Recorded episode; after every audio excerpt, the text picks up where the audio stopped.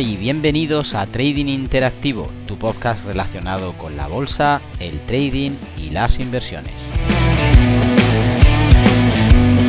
Episodio 44. En el día de hoy hablaremos de las situaciones de mercado que podemos enfrentar cuando estamos invirtiendo. Mi nombre es Rubén López, ponte cómodo que comenzamos. Muy buenos días, en el día de hoy pues tenemos un tema pendiente de cómo ir explicando y determinando pues diferentes tipos de escenarios que acuden en el mercado, en este caso con situaciones eh, alcistas o situaciones bajistas y por supuesto destacar la situación en la que ni alcistas ni bajistas están ganando la partida y acontece un mercado lateral o en rango.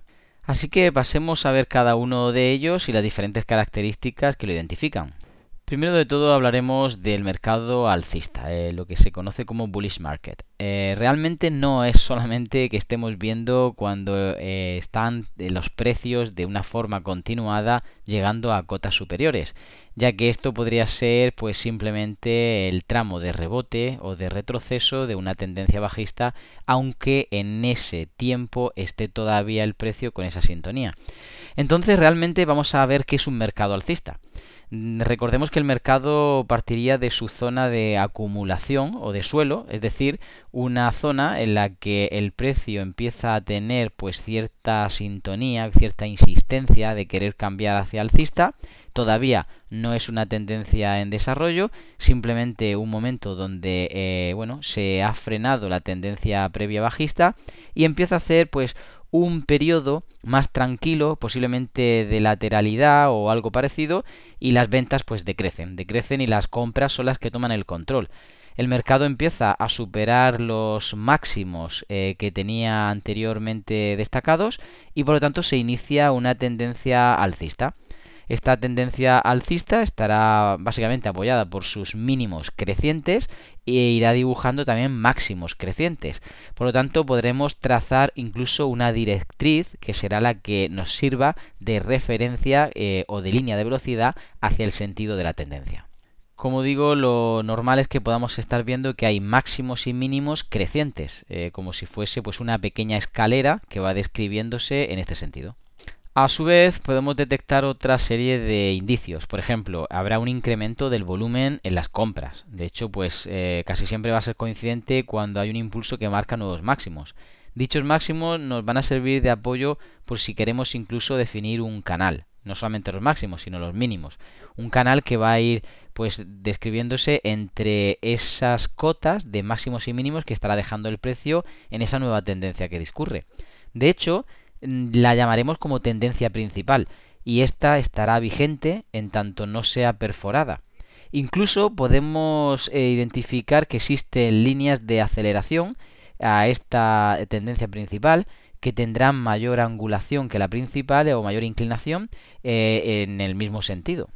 Bien, eh, pasemos ahora a hablar de lo que sería en este caso la sintonía de mercado bajista. Esa situación, como decimos, en la que se conoce como bearish market, eh, es el que el mercado parte de su zona de distribución o de techo y esto sucede cuando el, precio ha llegado a un tope en el que obviamente ya no tienen las compras el control, sino que obviamente decrece esta intensidad y pues las ventas son las que toman el control.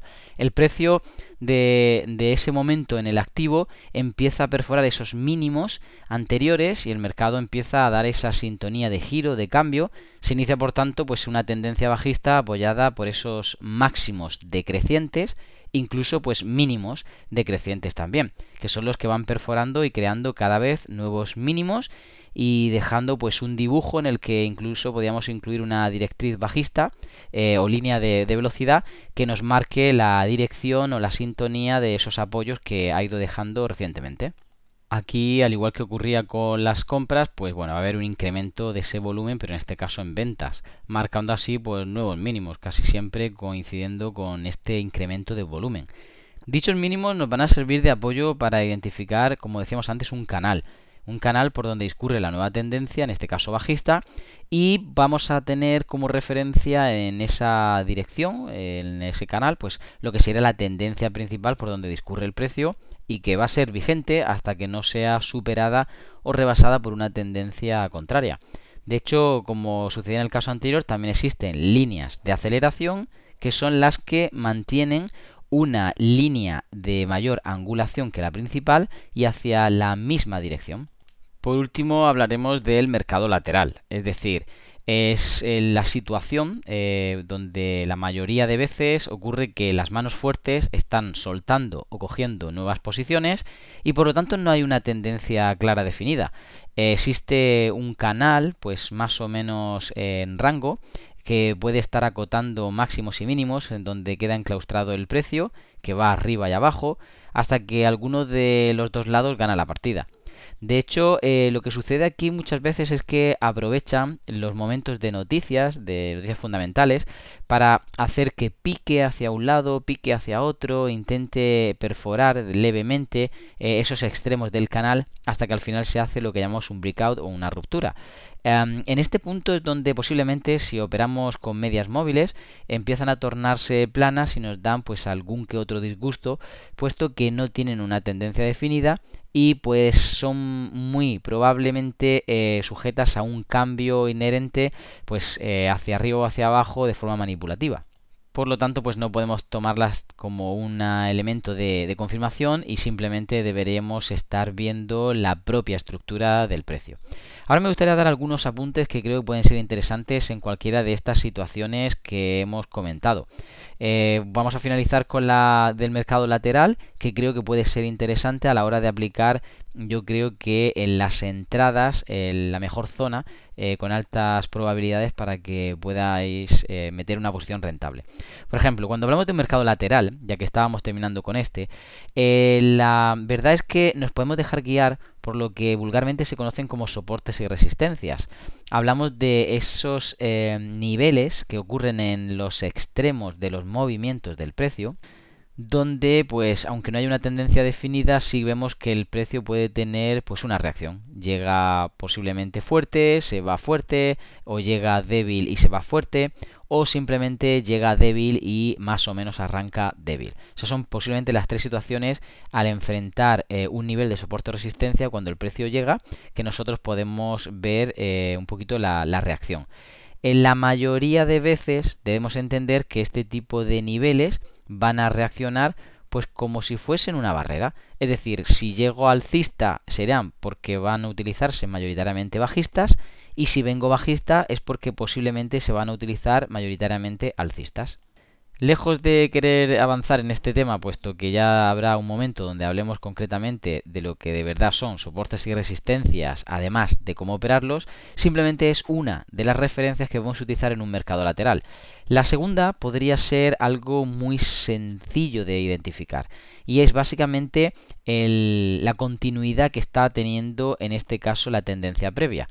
Por ejemplo, si hablamos de una tendencia bajista, en la que hemos visto que de forma continuada cada vez tiene unos mínimos más bajos y por lo tanto pues eso hace que el precio venga a cotas inferiores, llegará un momento donde esas nuevas perforaciones de mínimos cada vez más bajos tengan menor distancia. Al ir teniendo menor distancia, tendremos pues una fórmula muy rápida visual de ver que el precio está decelerando. Por lo tanto, cuando entre en un espacio de, de rango, de mercado lateral, es muy fácil ver que es debido a que el precio ya no tiene la fuerza o la contundencia que antes tenía y por lo tanto podemos empezar a hacer nuestra pues gestión eh, arriba y abajo en cada una de las cotas que va dejando superiores e inferiores para poder ir acumulando nosotros también antes de tener pues una reacción hacia un lado de la tendencia con respecto al mercado alcista o mercado bajista, pues las indicaciones serían algo parecido. Eh, deberíamos estar viendo cómo haciendo, eh, pues por ejemplo, una tendencia alcista, unos altos cada vez más altos, es decir, máximos superiores, hay un momento donde la perforación de los máximos no ocupa la misma distancia o la misma fuerza, la misma intensidad que anteriormente. Y eso nos está más o menos describiendo una aceleración del precio y posiblemente una debilidad. En este sentido, mientras que no perfore los mínimos que ha ido haciendo, que serían las zonas de control interesantes en esa subida alcista, no tendríamos por qué estar pensando de que va a parar. por lo menos de que va a cambiar. Puede ser que pare y que a lo mejor inicie incluso lo que llamamos nosotros una pausa o consolidación, pero no que vaya a cambiar hasta que no empiece a hacer la insistencia, en este caso, en sentido contrario, haciendo perforación de los mínimos. A esto se le suma pues aquellas referencias que decíamos, menor intensidad de volumen, menor también participación en, en, las ventas y las compras, sino que la gente se queda un poquito fuera de mercado. Y a la par estamos viendo que los movimientos que antes podían ser fuertes ahora son débiles hacia ese sentido y si se va a iniciar una tendencia en este caso bajista desde ese mercado alcista, entonces veremos que la fuerza de mercado, la intensidad, los movimientos serán mucho más contundentes hacia abajo, incluso empezará a quebrar pues esas zonas que decíamos nosotros de no retorno, esas zonas de control que en este caso serían los mínimos.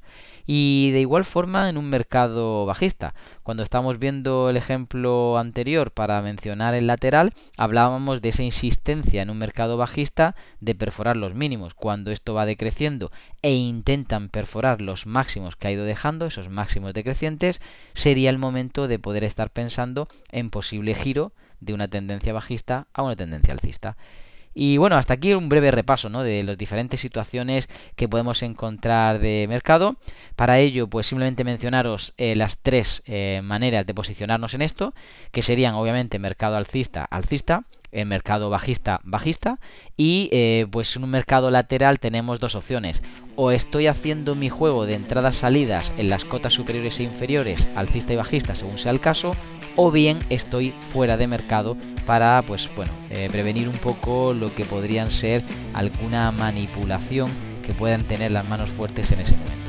Así que nada, vamos a dejarlo aquí en este punto. Espero que os haya ayudado estas referencias y que pronto podamos seguir aprendiendo en nuevos episodios. Se despide de todos ustedes Rubén López, deseando que tengan un feliz trading.